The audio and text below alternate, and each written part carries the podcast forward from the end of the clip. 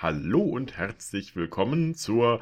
Moment mal kurz nachrechnen. 1, 2, 3, behalte 5 im Sinn, geteilt durch die Anzahl der 100. Folge des Geheimen Kabinetts.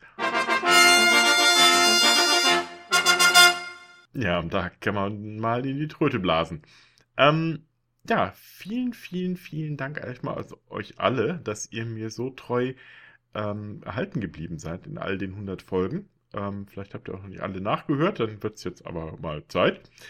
Um das ein bisschen zu erleichtern, gerade für die, die noch ähm, ganz neu dazugestoßen sind, habe ich sozusagen ein kleines Best-of ähm, mal aufgenommen und das passenderweise, da gerade der 35C3 vor meiner Haustür in Leipzig stattgefunden hat, äh, den dort aufnehmen lassen vor Live-Publikum und ähm, ich war völlig begeistert, wie viele Leute da gekommen sind unglaublich.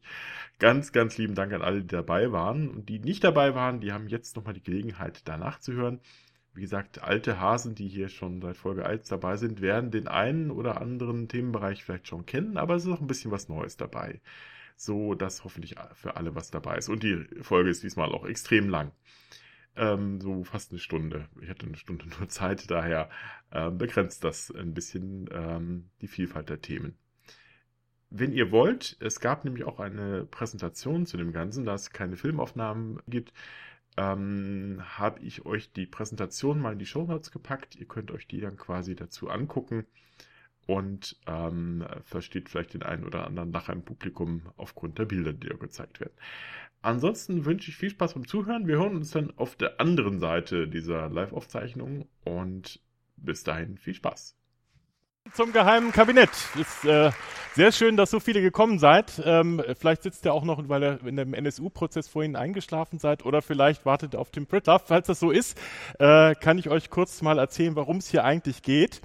Denn als man in der Mitte des 18. Jahrhunderts Pompeji von meterweise Vulkanasche befreit hat, haben die Mitglieder der Oberschicht dort ähm, umfassende Ansammlungen grafisch anzüglicher bis knallhart expliziter Wandbilder, Statuen und Vasenbilder entdeckt.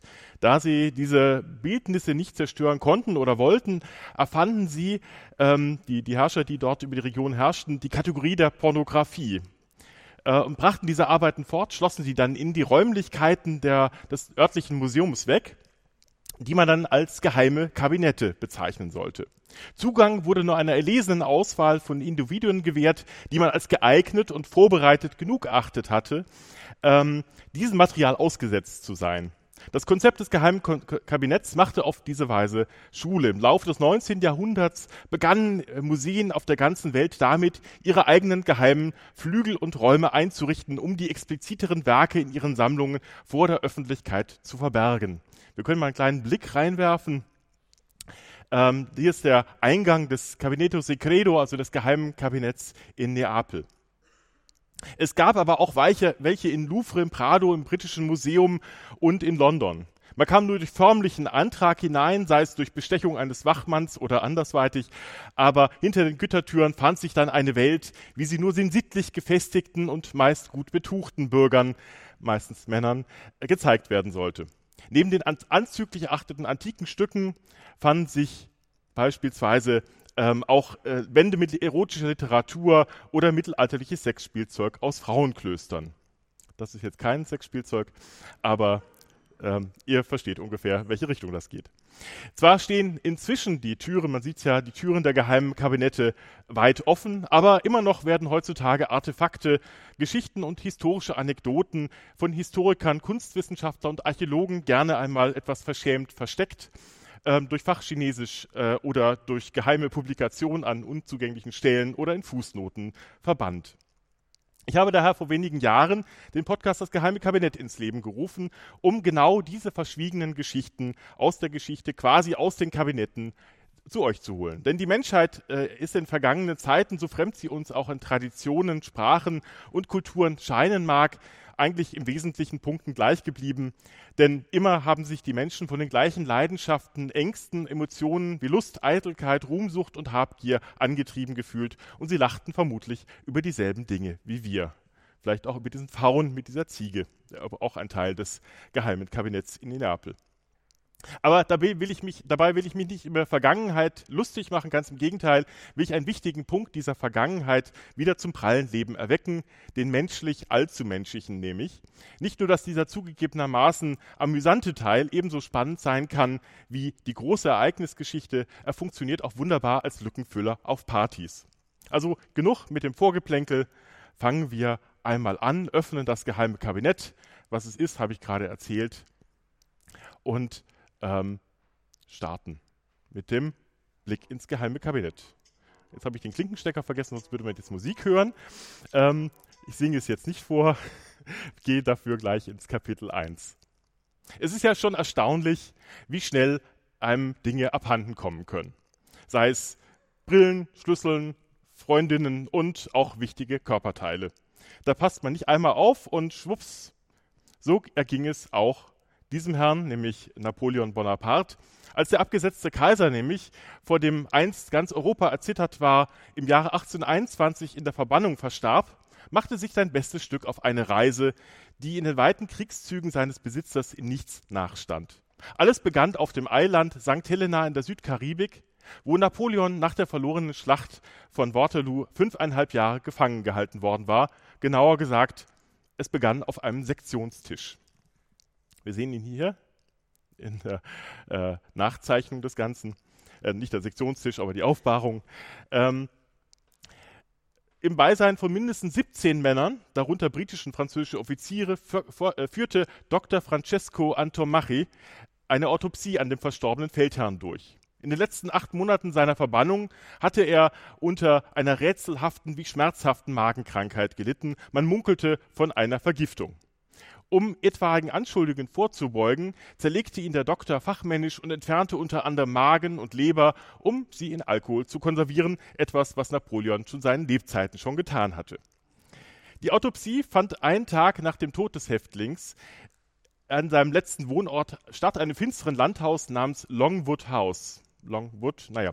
Ähm, die Angelegenheit war schon ziemlich chaotisch. Napoleons Leiche lag einfach auf einem notdürftig mit einem Leintuch abgedeckten Tisch in einem engen, düsteren Raum. Ständig gingen Offiziere ein und aus und kaum einer dürfte bei der drückenden tropischen Hitze die ganzen drei Stunden der Sektion beigewohnt haben. Die entnommenen Organe wurden einfach in Haushaltsgefäße verstaut, quasi Tuppergefäße der damaligen Zeit. Selbst die Todesursache blieb dabei weitgehend unsicher. Es gibt fünf voneinander unterschiedliche Autopsieberichte. Man einigt sich dann schließlich auf die Diagnose Magenkrebs. Wahrscheinlich irgendwie ausgemittelt. Zu Napoleons Unglück hatte ihm der Arzt gezurrt, denn er hatte zu Lebzeiten nie einen Hehl daraus gemacht, dass dieser ihn wegen seiner ja, ähm, angeblichen Fähigkeiten äh, in der Medizin für einen Stümper gehalten hatte, wahrscheinlich auch zu Recht, und den er auch wegen seiner ständigen Abwesenheit zürnte. Der hatte nämlich immer die Angewohnheit, nicht da zu sein, wenn Napoleon sich krank meldete.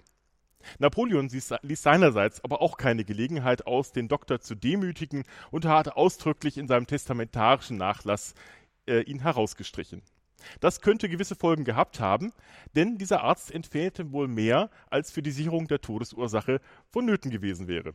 Denn kaum war die Leiche wieder zugenäht, machte in Paris ein Gerücht die Runde, die Gehilfe des Arztes hätten verschiedene Souvenirs mitgehen lassen, darunter Streifen der blutigen Bettwäsche, Zähne, Fingernägel, Bruchstücke der Rippen, Haarlocken, ja sogar Teil der Gedärme ja, warum auch nicht.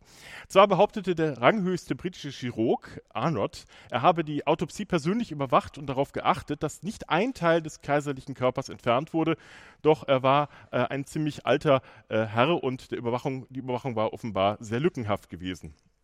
Wir hatten ja vorher über Überwachung geredet, das hätte damals vielleicht äh, was geholfen.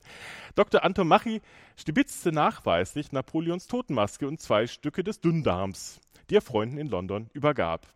Ausgerechnet Bonapartes Beichtvater, der Abbé Vinali, soll sich jedoch das intimste Stück der kaiserlichen Anatomie gesichert haben und brüstete sich mit diesem Schatz, als er noch nach Korsika zurückkehrte. Dort starb der zwielichtige Geistliche zwar wenig später, nach einer blutigen Vendetta, wie auch immer man da als Geistlicher reinkommt, na gut. Äh, aber seine Nachfahren haben den, ähm, das beste Stück von Napoleon bis ins Jahr 1916 ähm, bewahrt. Danach wurde Vignalis Nachlass versteigert. Der Auktionskatalog beschrieb das Stück als eine mumifizierte Sehne genommen von Napoleons Körper während der Autopsie. Ein unbekannter britischer Sammler ersteigerte das Stück, das ein Jahrhundert lang offenbar der Luft ausgesetzt gewesen war und infolgedessen erheblich zusammengeschrumpft war. Glaubt man. 1924 erwarb es der exzentrische Sammler ASW Rosenbach für 400 Pfund.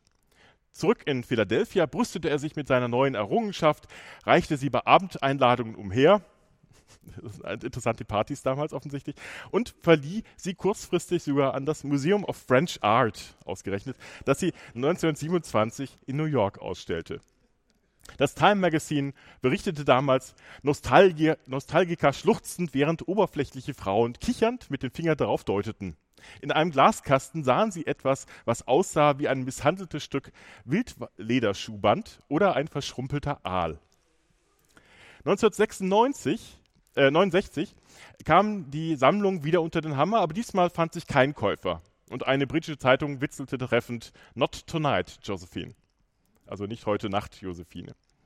Um die Stücke erschwinglicher zu machen, teilte man denn die Sammlung auf und warf sie dann 1978 in Paris erneut auf den Kunstmarkt. Und diesmal ging Napoleons Baguette für den Schleuderpreis von 13.000 Francs, also heute etwa 20.000, Entschuldigung, 2.000 Euro, nicht ganz so viel, über den Ladentisch. Der Käufer war passenderweise John, äh, Dr. John K. Latimer, Amerikas führender Urologe. Er hatte sich bis dahin schon einen Ruf als Sammler von obskuren Objekten äh, eingehandelt. Zu seiner Kollektion gehörte unter anderem das Giftröhrchen, mit dem Hermann Göring Suizid begangen hatte, Abraham Lincolns blutiger Kragen am Tag seiner Ermordung getragen und Streifen von den Sitzbezügen des Autos, in dem John F. Kennedy in Dallas erschossen wurde. Übrigens merkwürdig, Lincoln wurde im Ford-Theater ermordet, Kennedy in einem Fort Lincoln, aber gut, das führt jetzt zu weit. Latimer bewahrte die Trophäe in seinem Haus in New Jersey auf, in einem Lederkoffer unter seinem Bett. Übrigens auch auf die Weise, wenn, Sie, wenn ihr oder ihr äh, mal im Internet googelt, die zehn merkwürdigsten Dinge, die hier unter einem Bett gefunden wurden, ähm, das ist eine interessante Liste. Ähm, dort liegt Napoleons Stück offenbar immer noch, ähm, jedenfalls lag es, bis die Kinder des äh, 2007 verstorbenen Arztes entschieden haben, was sie damit machen. Nur wenige Menschen haben das Stück je gesehen. Und ihr seid dann welche davon? Das ist es angeblich. Ähm, es ist nämlich eine originalgetreue Kopie von dem guten Stück. Dass es sich wirklich um ein Fortpflanzungsorgan handelt, haben zumindest Röntgenaufnahmen im Colum Columbia Presbyterian Hospital erwiesen, die Latimer noch vor seinem Tod hat anfertigen lassen. Ob es wirklich Napoleon gehörte, könnte nur ein DNA-Test beweisen, doch die Franzosen weigern sich beharrlich, den Sarg des Ex-Kaisers im Pariser Invalidendom zu öffnen. Dort liegt der Franzose seit 1840 in insgesamt sechs Särgen aus unter anderem Zinn, Blei, Mahagoni und prächtigen roten Porphyrsarg. Ähm, richtig äh, sicher ist sicher, denkt man wahrscheinlich, denn als das letzte Mal der Gefangenschaft entwischt ist, gab es Tausende von Toten. Also, ja, also wenn ich die Franzosen wäre, würde ich den Sarg auch lieber zulassen. Aber natürlich ist Napoleon nicht der Einzige, dem ein Stück abhanden gekommen ist. Es gibt nämlich auch beim berühmtesten Ägypter aller Zeiten eine Verlustmeldung. Pharao Tutanchamun. Denn als man 1968, ach, das ist auch wieder 68, die Mumie des äh, im Jahre 1324 vor Christus verstorbenen, jung verstorbenen Herrschers mit einem mobilen Röntgengerät durchleuchtete, stellte man das Fehlen eines essentiellen Körperteils fest. Gut, es fehlte auch noch das rechte Ohr und ein paar Rippen, aber geschenkt. Schnell war man mit der Vermutung bei der Hand, äh, es könnte doch ähm, einer der Ausgräber gewesen sein, der es hat mitgehen lassen. Zwar war Howard Carter, Carter der berühmte Ausgräber des Grabes, ähm, nicht des profanen Leichentraums zu verdächtigen, aber es musste jemand sein, der kein Wissenschaftler war und dennoch einige Zeit unbeobachtet mit der Mumie allein gewesen war, der Fotograf Harry Burton beispielsweise. Denn auf den Aufnahmen von 24, 1924 war noch alles zu sehen. Burton war auch einige Zeit mit der Mumie unbeobachtet allein gewesen. War die illegale Trophäe vielleicht auch der Grund für den Fluch des Pharao gewesen? Die Theorie ließ sich nun ja nicht erhärten. Intended. Nicht nur, dass Burton selbst im Jahre 1940, im Jahre von 61 Jahren starb, bei der Computertomographie im Jahre 2005 war er wieder aufgetaucht. Also das beste Stück, nicht Burton. Zahir Was, der damalige Generalsekretär der Altertumsverwaltung, ähm, hat äh, dann selbst 2006 verkündet, dass er das Stück wiedergefunden hat. Es war nämlich nur verrutscht. Und zwar äh, 68 bei der Röntgenaufnahme unter den Körper des Gottkönigs. Armer Pharao Er hat also nicht nur bei Lebzeiten viel mach, mitmachen müssen. Ähm, wie DNA-Analysen zeigen, ist er inzestiös gezeugt worden. Das Kind seines Vaters Echnaton mit einer dessen Schwestern. Die berühmte Nofretete scheidet übrigens daher als Mutter aus. Und die Folgen waren vermutlich hormonelle Störungen, die bis zur leichten bis mittelschweren Skoliose, einer Rückgratverkrümmung, geführt hatten. Unter anderem litt er, wie viele Mitglieder seiner Familie, unter weiteren Knochenkrankheiten, er hatte Klumpfuß, der ihn zum Humpeln zwang und vielleicht auch die 130 Gehstöcke in seinem reich ausgestatteten Grab erklären könnten.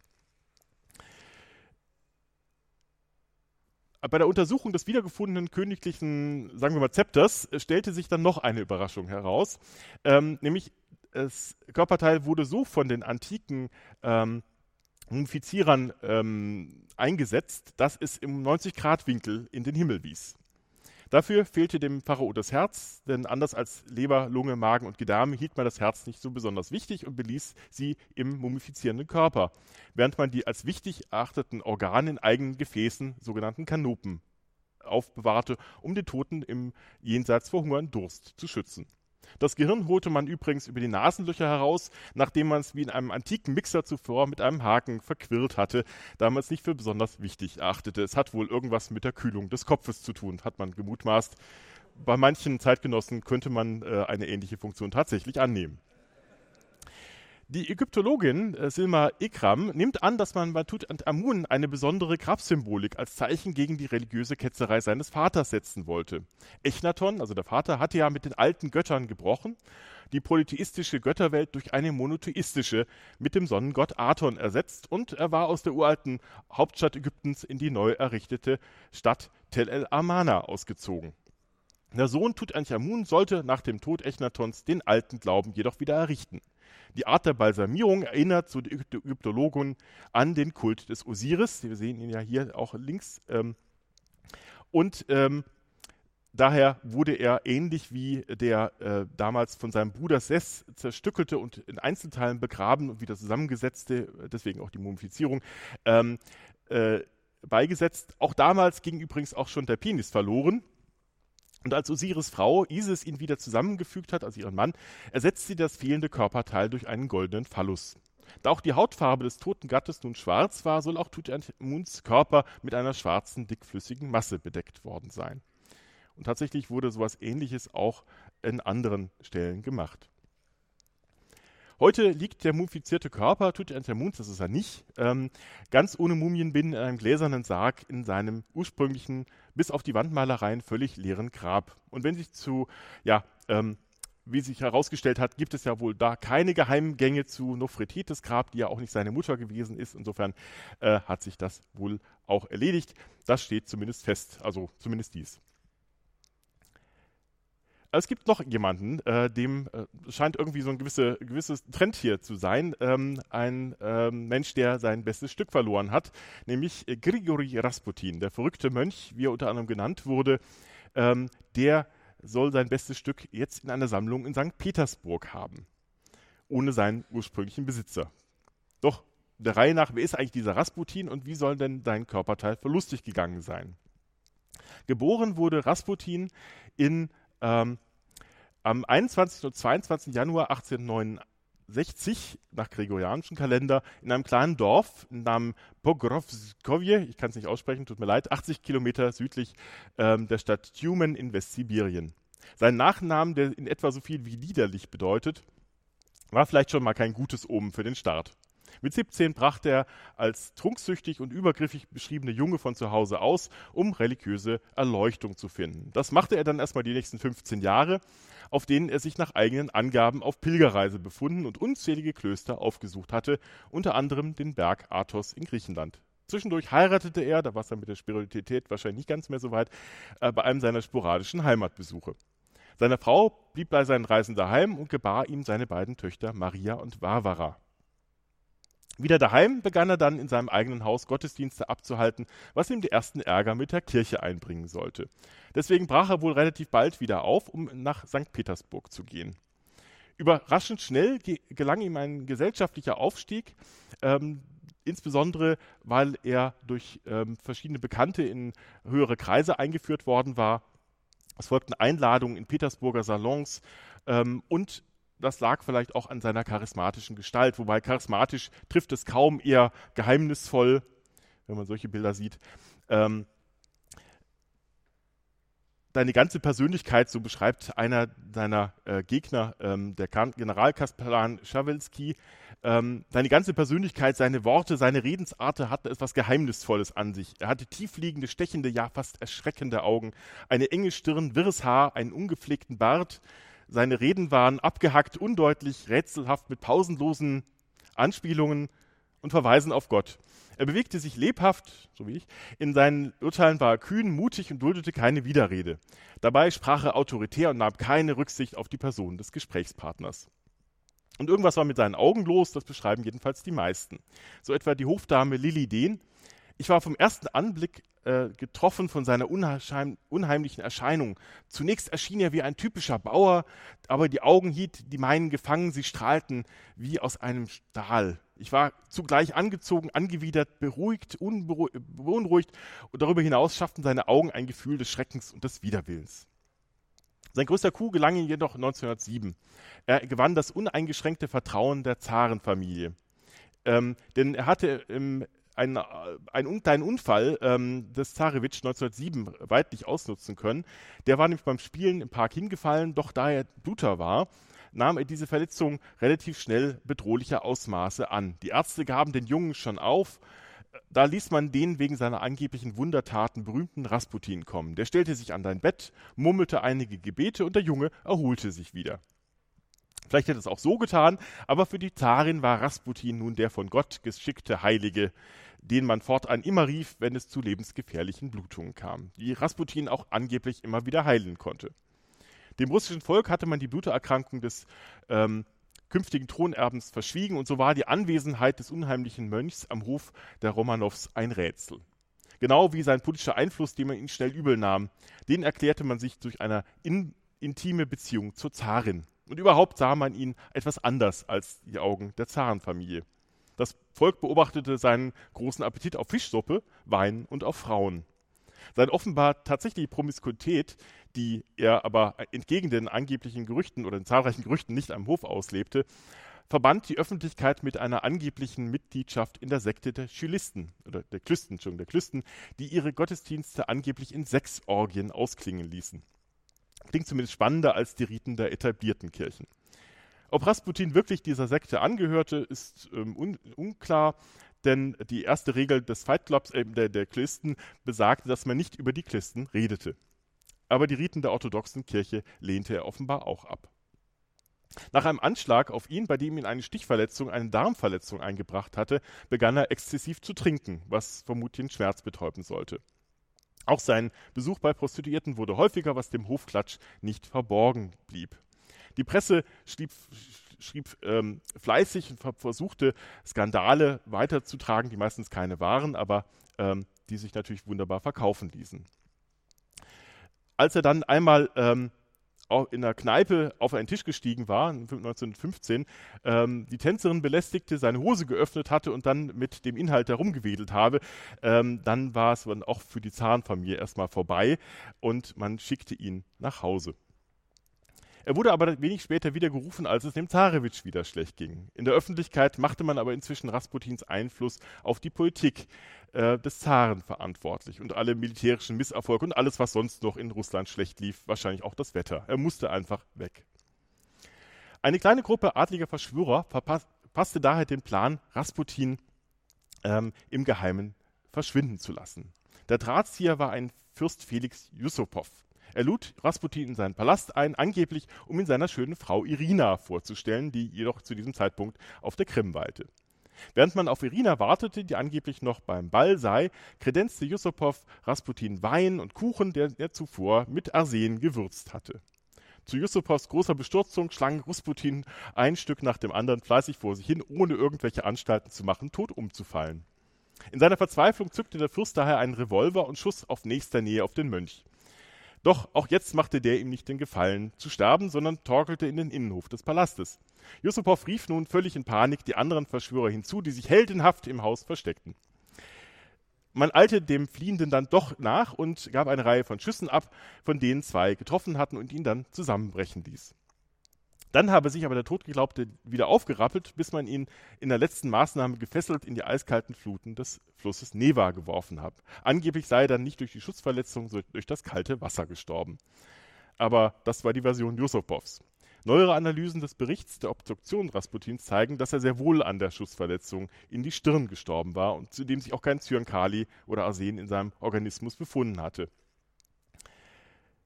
Und sein bestes Stück, naja, seine Tochter Maria zufolge sei Rasputin vor seiner Ermordung noch kastriert worden. Denn bei der Tat habe es sich eine Rache Yusupovs gehandelt, der Rasputin dafür bestrafen wollte, dass er seine homosexuellen Avancen abgelehnt habe. Einige Jahre später, wir sind jetzt in den 70er Jahren, vernimmt die besagte Tochter Rasputins das Gerücht, der Penis ihres Vaters sei wieder aufgetaucht. Er liege jetzt im Schlafzimmer einer russischen Immigrantin in Paris. Diese war mit einem Diener aus Yusupovs Palast verheiratet, hatte also durchaus sein können, der nach der Ermordung ähm, im Palast aufgeräumt habe und dort das Körperteil gefunden und mitgenommen hat. Macht man ja so. Ähm, es läge nun in einer Holzschachtel und wird einmal in der Woche von einer verbliebenen Schar von Rasputin-Anhängern aufgesucht, die ihm dort eine Referenz erweisen würden. Der Beschreibung nach sah es aus, Zitat, wie eine schwarz angelaufene, überreife Banane, ungefähr einen Fuß lang und auf ein Samttuch gebettet. Maria ähm, Rasputin forderte dieses Stück nun zurück, tatsächlich auch erfolgreich. Nach Marias Tod schließlich kamen die Erinnerungsstücke unter, einen, unter den Hammer. Fotos und vieles mehr, aber eben auch dieses bananenförmige Objekt. Es handelt sich in Wirklichkeit, ihr habt es vielleicht geahnt, um eine Seegurke. Ähm, Im Jahre 2004 machte ein russischer Arzt von sich reden, der behauptet, das Original in seinen Besitz gebracht zu haben. Er hat es angeblich in einem leerstehenden Gebäude in Paris gefunden, wie auch immer es da hingekommen sein soll, und nach einigen restauratorischen Maßnahmen in die Schausammlung ähm, seiner Prostataklinik in St. Petersburg eingegliedert, wo es seinen ursprünglichen stolzen 30 Zentimeter in einem Einmachglas zur Schau stellt. Inzwischen hat er es dem Erotikmuseum in Petersburg geschenkt äh, beziehungsweise hat das, äh, sein, sein, sein Museum in das umgewandelt. Das gehört ihm immer noch. Gentests an den Überresten Rasputins, die eine ähm, Echtheit nachweisen würden, sind nicht möglich, da man Rasputins Leiche nach wenigen Jahren wieder exhumiert hatte und einem unbekannten Waldstück verbrannt und verscharrt hatte, um den verbliebenen Monarchisten keinen Wallfahrtsort zu geben. Angeblich habe sich die Leiche Rasputins auch noch bei dieser Verbrennung aufgesetzt, da der unheimliche Mönch immer noch nicht ganz tot gewesen sei. Ich will ja nicht wissen, was nachts dann in diesem Museum los sein könnte. Ich zeig's euch mal. Das sieht so aus. Das ist übrigens auch der Besitzer dazu. Ähm, Gerüchten zufolge ist das massive Organ aber wieder einfach ähm, eine, einer modernen Leiche in der Pathologie abgenommen worden. Der Vollständigkeit halber will ich kurz auf das angeblich bekannteste verschwundene Organ Amerikas eingehen, nämlich John Dillingers Penis. Der berühmte Bankräuber, Ausbrecherkönig und erste Staatsfeind Nummer 1 in der Geschichte des FBI gilt schon seit seinem Tod 1934 als Frauenheld, obwohl er eigentlich zu Lebzeiten gar keine Anhaltspunkte dafür gegeben hatte. Doch die Presse berichtete ausführlich über die Lady in Red, Anne Sage, die Dillinger im Auftrag des FBI in einem rötlichen Kleid, daher der Name, in die Falle gelockt habe und verraten hatte, dass Dillinger in einen Kinobesuch, ähm, einen Kinobesuch geplant habe, wo man dann auf ihn lauerte, als er das Filmtheater verließ. Wer den Film gesehen hat, kennt die Szene bestimmt. Er wurde beim Versuch, seine Waffe zu ziehen, von drei Kugeln tödlich getroffen.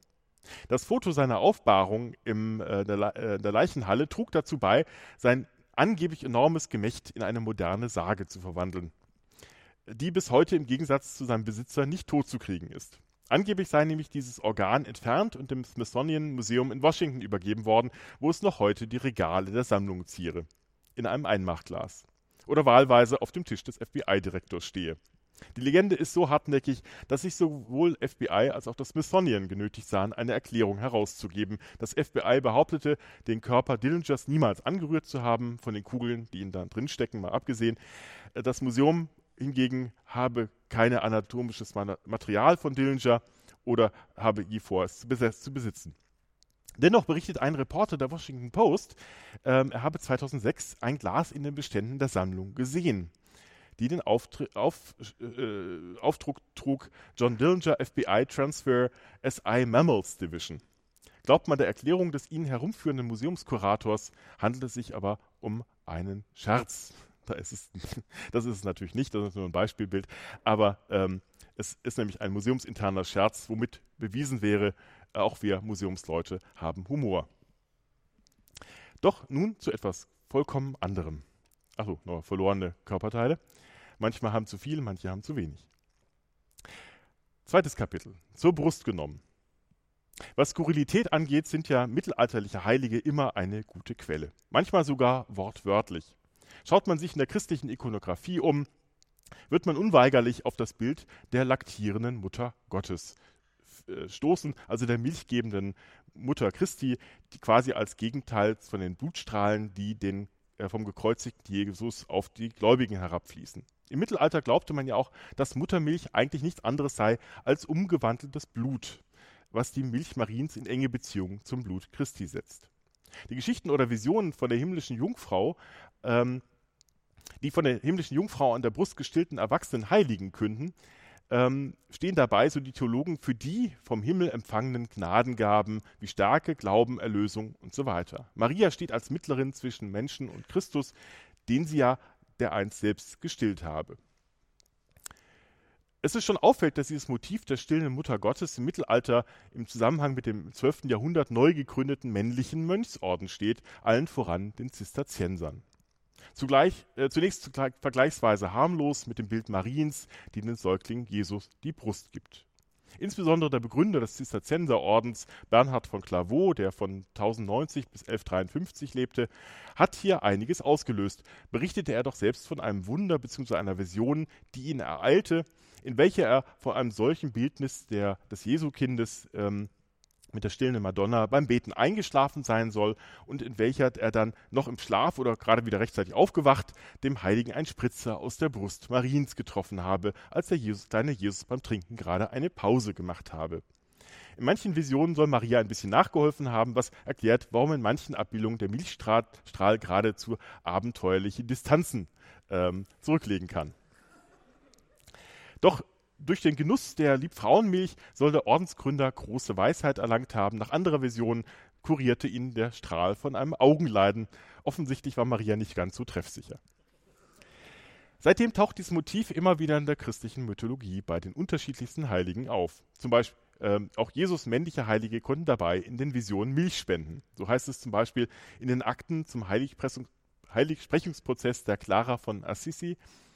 Dritte Zeugin, auch erzählte diese Frau Clara, dass ihr einmal in einem Traumgesichte erschien, dass sie ein Gefäß mit warmem Wasser und ein Handtuch zum Trocknen der Hände zum heiligen Franziskus brachte, und sie stieg eine hohe Treppe hinauf, aber sie ging so leicht, als ob sie zur ebenen Erde ginge. Und beim heiligen Franziskus angekommen, nahm dieser Heilige eine Brustwarze von seiner Brust und sagte zur Jungfrau Clara, Komm, nimm und sauge.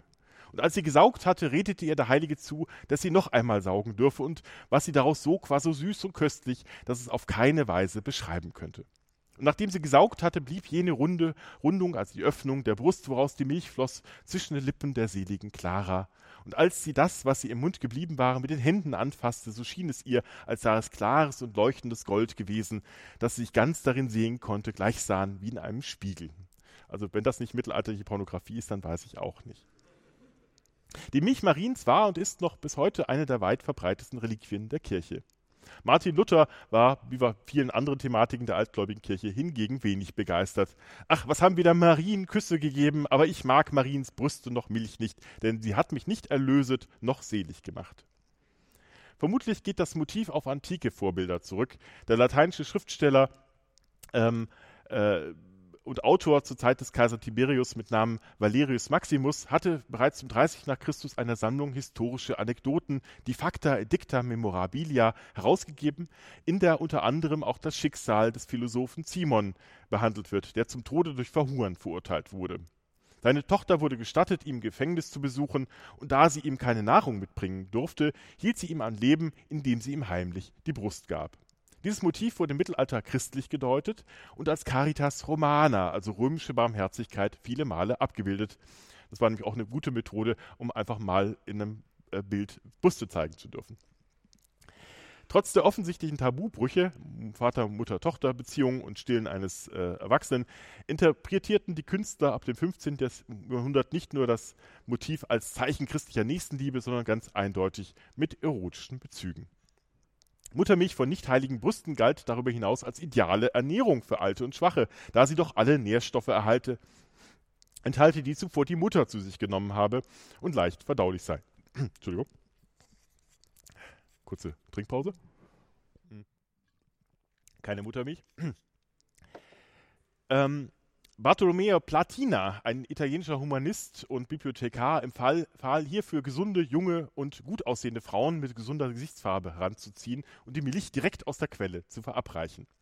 Beim sterbenden Papst Innozenz VIII. scheint man das 1492 auch getan zu haben, als man dem siechen Kirchenfürsten mittels dieses Elixier wieder aufpäppeln wollte. Ob das natürlich wirklich so passiert ist, ist zumindest fraglich.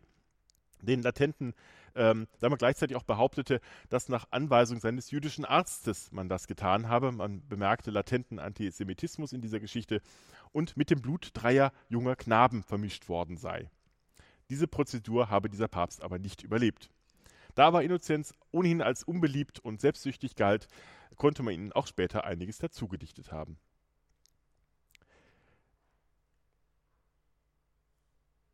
Mm. Ja, ähm, apropos hinzugedichtet, nochmal ein kleines Bild einer anderen Darstellung aus Bayern. hinzugedichtet. Manchmal hilft die Geschichtsforschung aber auch neben allem Amüsement die Geschehnisse der Gegenwart in Zeiten von Fake News, Vorwürfen und Systemmedienbeschimpfungen richtig einzuordnen. Der Begriff Lügenpresse beispielsweise, der es ja 2015 zum Unwort des Jahres gebracht hat, ähm, den kann man sich auch in diesem Zuge mal näher anschauen. Die Jury verwies 2015 auf die Verwendung des Begriffes, der im Zuge der Pegida-Bewegung wir sehen sie hier, ähm, wieder unreflektiert aufgekocht worden sei, der aber schon bei den Nationalsozialisten Verwendung gefunden habe. Aber auch Pegida und Konsorten haben diesen Begriff nicht selbst wiederentdeckt, sondern ihn über Umwege über NPD und AfD aus Neonazi-Kreisen übernommen, die mit dem Lügepressebegriff bereits in den 2000er Jahren fleißig um sich warfen. Doch das Wort selbst ist einiges tatsächlich älter. Erstmals tauchte es im 19. Jahrhundert auf und wurde insbesondere im Zuge der Märzrevolution, oh, falsches Bild, Entschuldigung, Märzrevolution 1848 durch katholische konservative Kreise als Kampfbegriff gegen die vermeintlich zu liberale Presse ins Feld geführt. Hier ein Beispiel aus dem ähm, Herold des Glaubens, einer katholischen ähm, Journalie von 1839. Recht bald verband man den Begriff dann aber auch mit antisemitischen Zügen. Nach dem gescheiterten Oktoberaufstand zogen konservative Katholiken über die angeblich jüdische Lügenpresse her, die die rohen ähm, Leidenschaften, Zitat, der Aufständischen gereizt habe und so erst den Aufstand hervorgerufen habe. Vielmehr nutzten ihn dann jedoch die nationalistischen Kreise im Ersten Weltkrieg, um sich gegen Kriegsverbrechervorwürfe ausländischer Presseorgane nach dem Überfall auf Belgien zu wehren. Es war insbesondere die französische Lügenpresse, äh, die hier ähm, dafür verantwortlich gemacht wurde.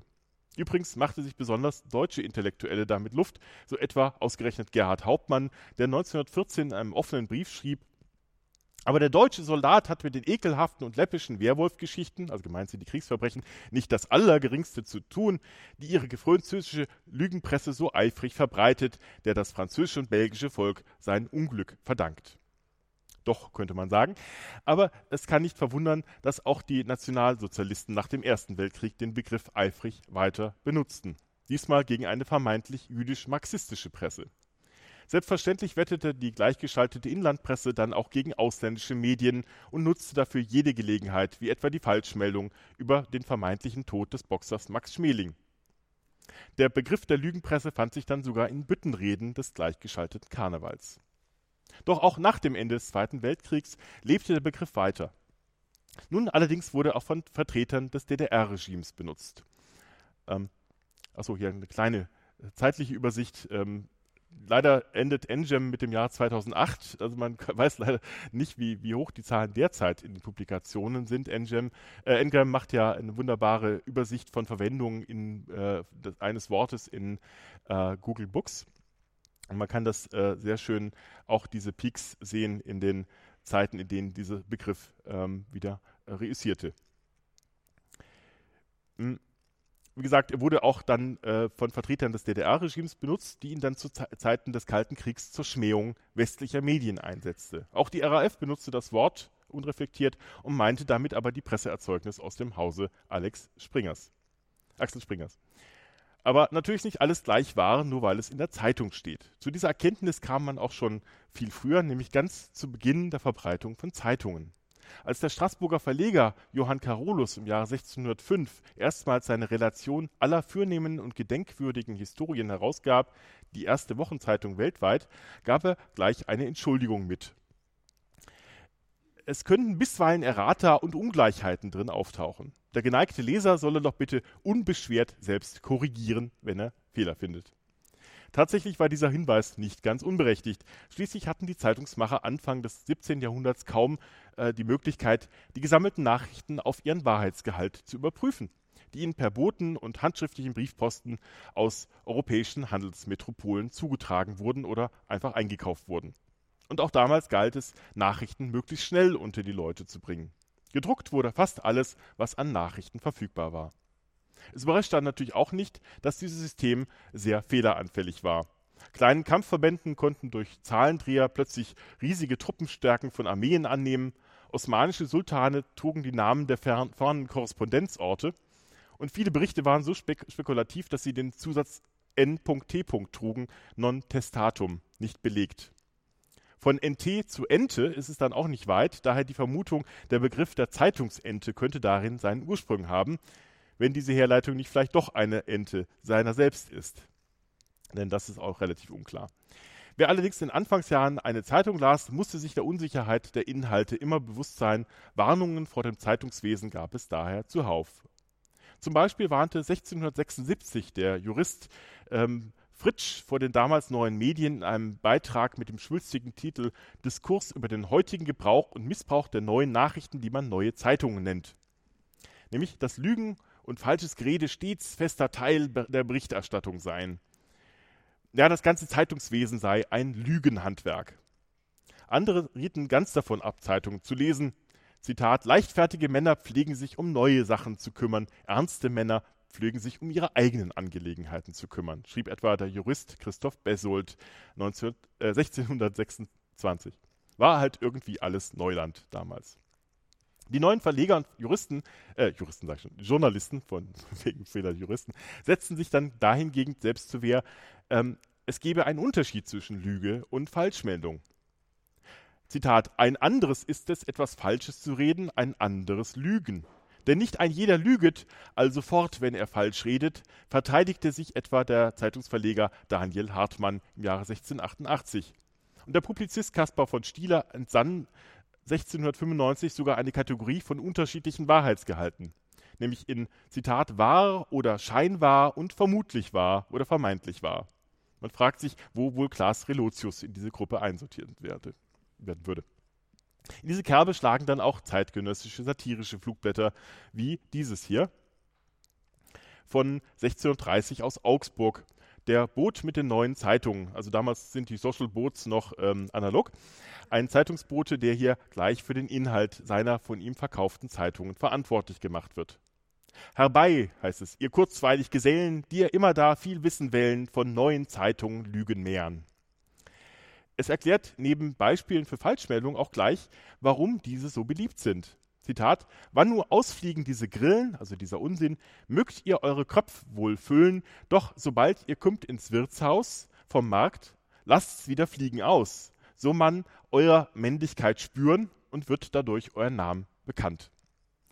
Schon der anonyme Verfasser dieser ja, etwas äh, leichten Titelverse hatte ein Wirkprinzip der Fake News erkannt, nämlich die Befriedigung der eigenen Geltungssucht durch Verbreitung echter oder vermeintlich wahrer Informationen in isolierten Kreisen von Gleichgesinnten. Damals das Wirtshaus, heute die Blase der Social Media.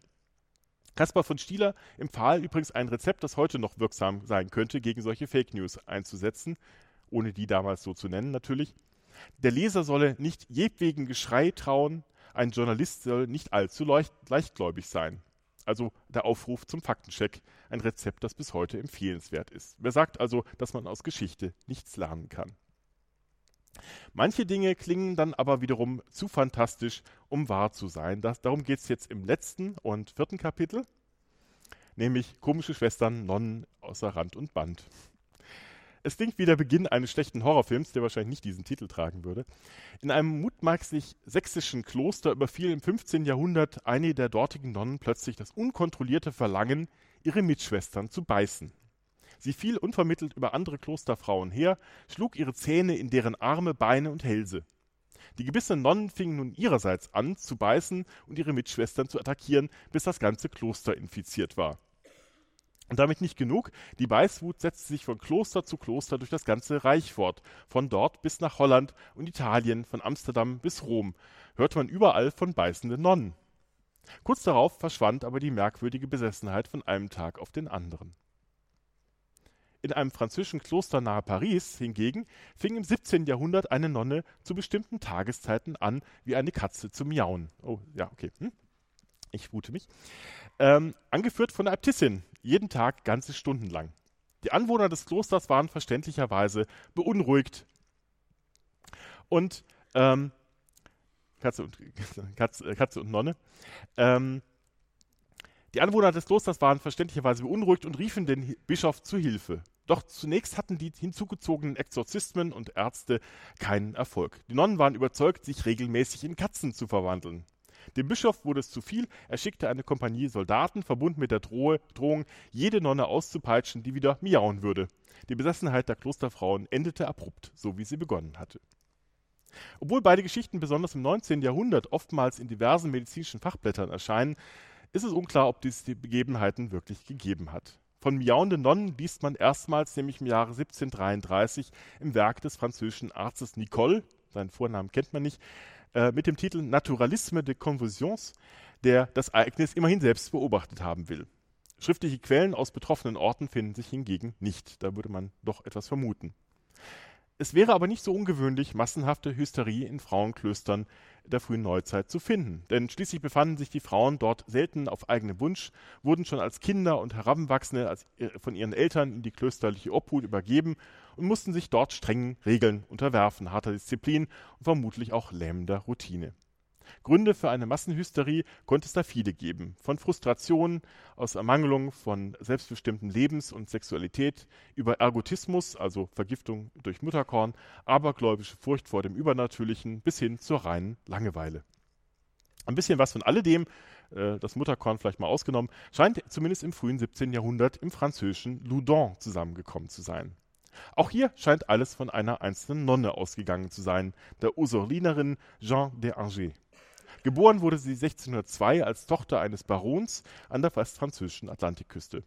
Als Kind soll sie einen schweren Unfall gehabt haben, der ihr eine körperliche Behinderung eingebracht habe. Sie wurde daher nicht verheiratet, sondern in die Obhut ihrer Tante in ein Benediktinerkloster gegeben.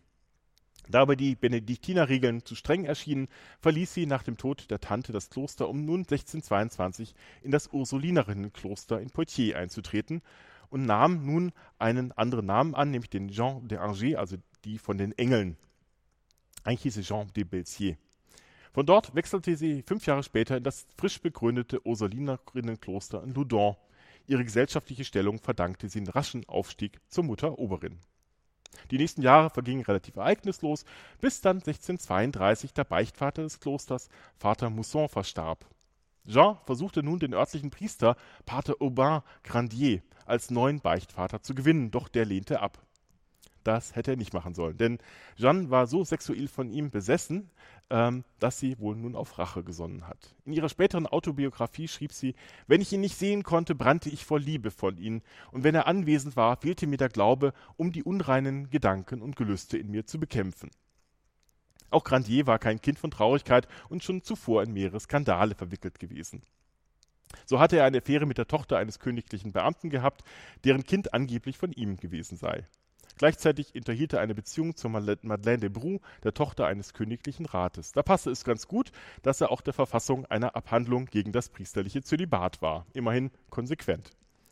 Er war aber auch gut vernetzt in politischen Kreisen, nämlich als er 1630 wegen Unmoral verurteilt wurde, gelang es ihm durch seine Stellung äh, in der Kirche innerhalb eines Jahres wieder Fuß zu fassen. Er hatte aber nicht den, mit den Nonnen von, den Nonnen von Loudun gerechnet. Denn kurz nach seiner Ablehnung, im Kloster als neuer Beichtvater zu fungieren, begann 1632 Jean de Angers von Poitiers zu träumen. Er erschien ihr nächtens als strahlender Engel, der sie zu sexuellen Handlungen verleitet haben soll.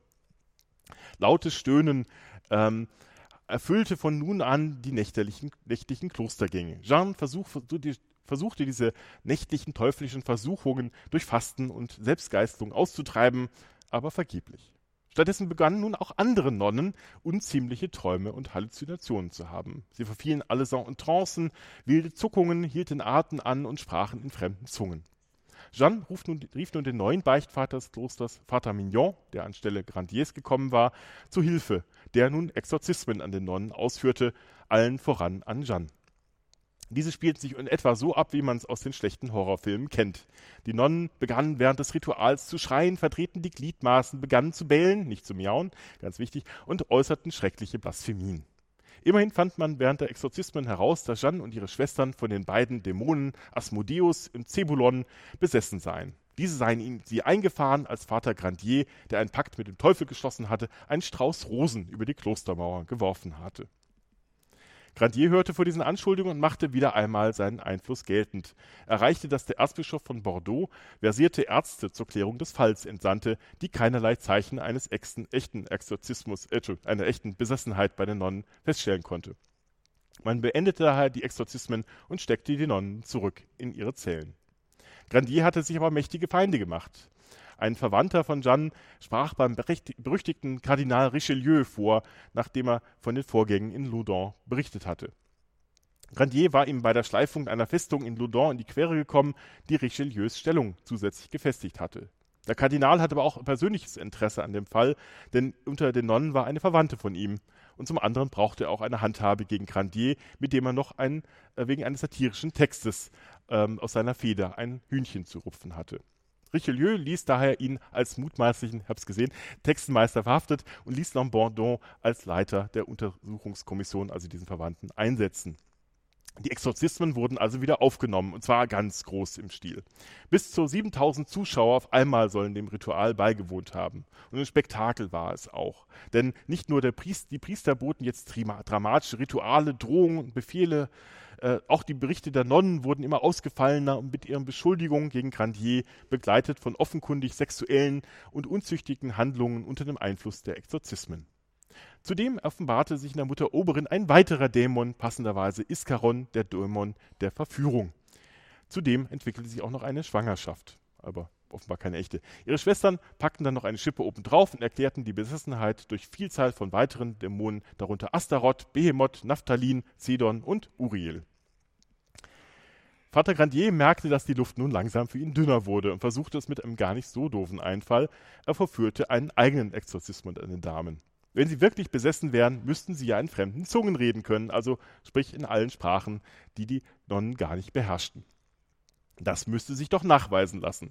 Doch die Klosterfrauen waren offensichtlich vorgewarnt und antworteten Grandier auf äh, altgriechischen Fragen mit der Ausrede, der Pakt mit den Dämonen verwehre es ihnen, diese Sprache zu benutzen. Sehr praktisch. Zum Verhängnis wurde Grandier jedoch die Originalurkunde ähm, des Paktes, die ähm, unvermittelt aufgetaucht war und die nun als hauptbelastendes Indiz herangeführt wurde. Die Handschrift des Dämonen ähnelt jedoch in verblüffender Weise der der Handschrift des Jean de Angers, wie moderne Historiker an, äh, anhand der Urkunde herausgefunden haben wollen. Grandier wurde damit als ausreichend belastet angesehen. Man sperrte ihn ins Gefängnis von Schloss Angers, wo er mit manipulierten Prüfnadeln der Hexerei überführt und der Folter ausgesetzt wurde. Trotz der schmerzhaften Prozedur, bei dem man in sogenannten spanischen Stiefeln die Beine zerquetscht hatte, gestand er jedoch nicht seinen Bund mit dem Teufel und gab auch keine Komplizenpreis. Dennoch wurde er in einem Schauprozess in Loudun 1634 auf den Scheiterhaufen gebracht. Auch wenn ihm nochmal versprochen war, wurde vor der Exekution nochmal sprechen zu dürfen, überschütteten ihn die anwesenden Mönche mit solchen Mengen an Weihwasser, dass seine letzten Worte nicht mehr gehört werden konnten. Mit Grandiers Tod endeten die Anfälle der Besessenheit jedoch nicht, sodass die Exorzismen im Kloster fortgeführt werden mussten. Richelieu hatte jedoch seinen unliebsamen Gegner damit beseitigt und an den Exorzismen kein Interesse mehr. Kurz bevor die Chefexorzisten aus Loudun abgezogen werden sollten, stellte sich jedoch wundersame Weise bei Jean de Angers Besserung ein. Doch sollte noch bis 37 dauern, bis auch der letzte Dämon aus ihr verschwunden war. Stattdessen fühlte nun einer der Exorzisten, der fromme Jesuit Sorin, äh, Sorin, Sorry, Sorin, ja, äh, eine zunehmende Besessenheit in sich selbst. Er glaubte, dass die aus Jeanne vertriebenen Dämonen nun in ihn gewandert seien und litt zeitweise an Verlust der Bewegungsunfähigkeit, äh, Bewegungsfähigkeit, Anfällen und Verlust der Sprache. Jeanne hingegen zeigt Zeichen, die darauf hinwiesen, dass die Dämonen aus ihr wichen. Auf ihrer Stirn sei sie ein blutiges Kreuz gewesen, auf ihren Armen die Namen Maria und Josef, wieder in ihrer eigenen Handschrift erschienen. Man sah sie aber als fromme Mystikerin an, auf ihren Zügen durch die französischen Städte wurde sie von begeisterten Menschenmengen bejubelt, sogar vom Kardinal Richelieu, ähm, den sie vergeblich mit einem von heiligen Josef empfangenen Öl von seinen Hämorrhoiden heilen wollte und von König Ludwig XIII. empfangen und begann ihre Autobiografie zu schreiben, die nicht zufällig an der heiligen Vita von Teresa von Avila orientiert war.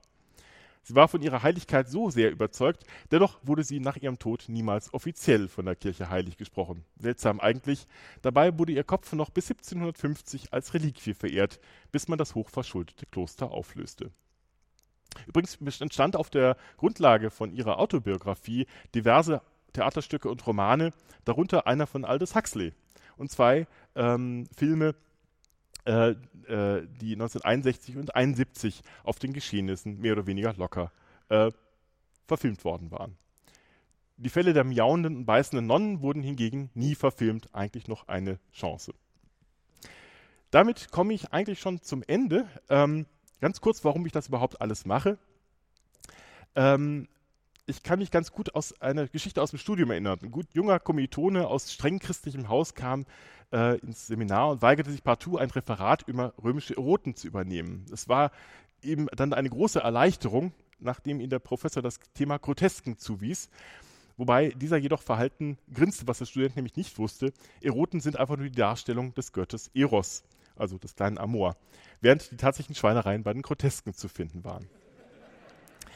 Ähm, also Aufklärung tut Not. Ähm, ich bin deswegen überzeugt, dass auch dieses Thema als Historiker von Interesse sein sollte und muss, ähm, denn wie gesagt, ähm, es gehört zur Geschichte der Menschheit, es gehört ähm, dazu, zu, wie unsere Vorfahren gelacht, gelebt und gelitten haben. Ich hoffe, es hat euch auch allen Spaß gemacht und ich danke und vielen herzlichen Dank, dass ihr bei der 100. Folge vom Geheimen Kabinett dabei wart.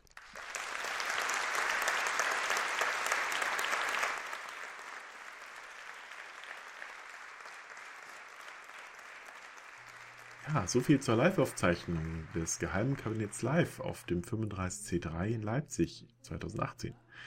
Ähm, ganz, ganz lieben Dank an die vielen, vielen Menschen, die das möglich gemacht haben. Allen voran natürlich den Menschen vom Sendezentrum, dem man übrigens auf Twitter auch folgen kann.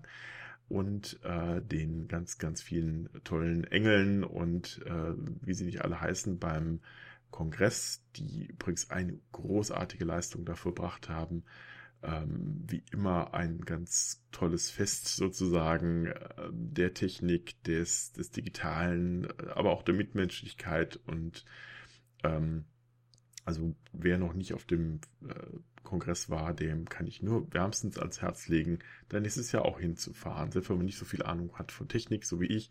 Man kann da ganz viel lernen und ähm, ganz tolle Menschen treffen, vor allem die unter anderem auch Podcasts machen, wie man gehört hat. Ja, wie geht es hier mit dem Geheimkabinett weiter? Das wird natürlich auch 2019 wieder neue Folgen geben. Ich werde versuchen, wieder eine gewisse Regelmäßigkeit hinzubekommen. Ähm, ich habe jetzt auch jemanden bei der Seite, der mich da ein bisschen ähm, entsprechend tritt. Und ähm, mit dieser Person zusammen wird es vermutlich auch noch ein neues Podcast-Projekt geben. Da wird aber nicht zu viel verraten. Ähm, aber vielleicht kann man sich auf den entsprechenden Kanälen schon mal ein bisschen Platz frei halten. Bis dahin wünsche ich euch erstmal einen erfolgreichen Jahreswechsel nach 2019, wenn ihr das hier irgendwie nach 30 Jahren hört, gehofft gehabt zu haben. Ansonsten gute Zeit, bleibt mir gewogen. Vielen Dank für eure ganz liebe Unterstützung auf Patreon. Äh, direkt Spenden habe ich jetzt auch auf dem Kongress bekommen. Ähm, und äh, überhaupt den Support, den ihr mir hier in den 100 Folgen gegeben habt. Ohne das hätte ich hier gar nicht äh, weitermachen können. Ganz, ganz lieben Dank ähm, und auch künftig vielen Dank für die weitere Unterstützung. Bleibt mir gewogen, euer Butler. Und auf die nächsten 100.